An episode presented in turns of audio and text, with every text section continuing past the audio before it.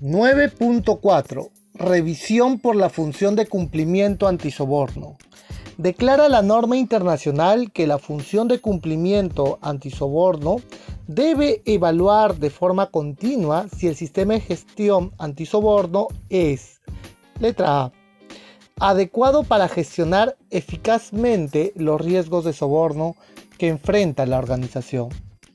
Es decir, esta función que va a tener de cumplimiento tiene que garantizar que los riesgos de soborno están en un nivel aceptable.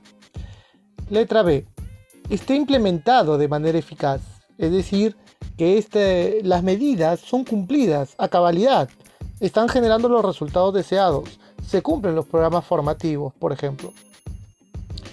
Indica la norma que la función de cumplimiento antisoborno debe de informar a intervalos planificados y sobre una base ad hoc si es apropiado, ¿no? Entonces, debemos estar informando si está generando los resultados deseados.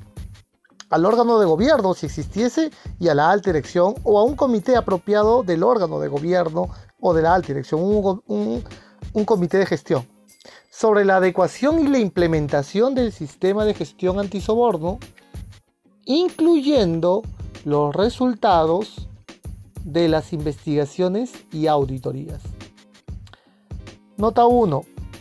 La frecuencia de tales informes dependerán de los requerimientos de la organización, pero se recomienda que sean al menos una vez al año.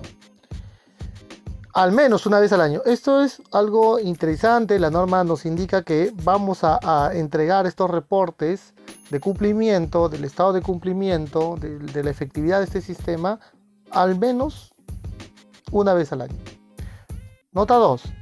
La organización puede usar un socio de negocio para ayudar a la revisión siempre y cuando las observaciones de la otra organización se comuniquen adecuadamente a la función antisoborno, a la alta dirección y si es apropiado al órgano de gobierno.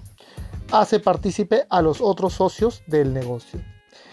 Muy bien, queridos alumnos, es parte de la información que te queremos entregar. Eh, como Safety Light en el desarrollo de este curso. Nos vemos en el siguiente clase.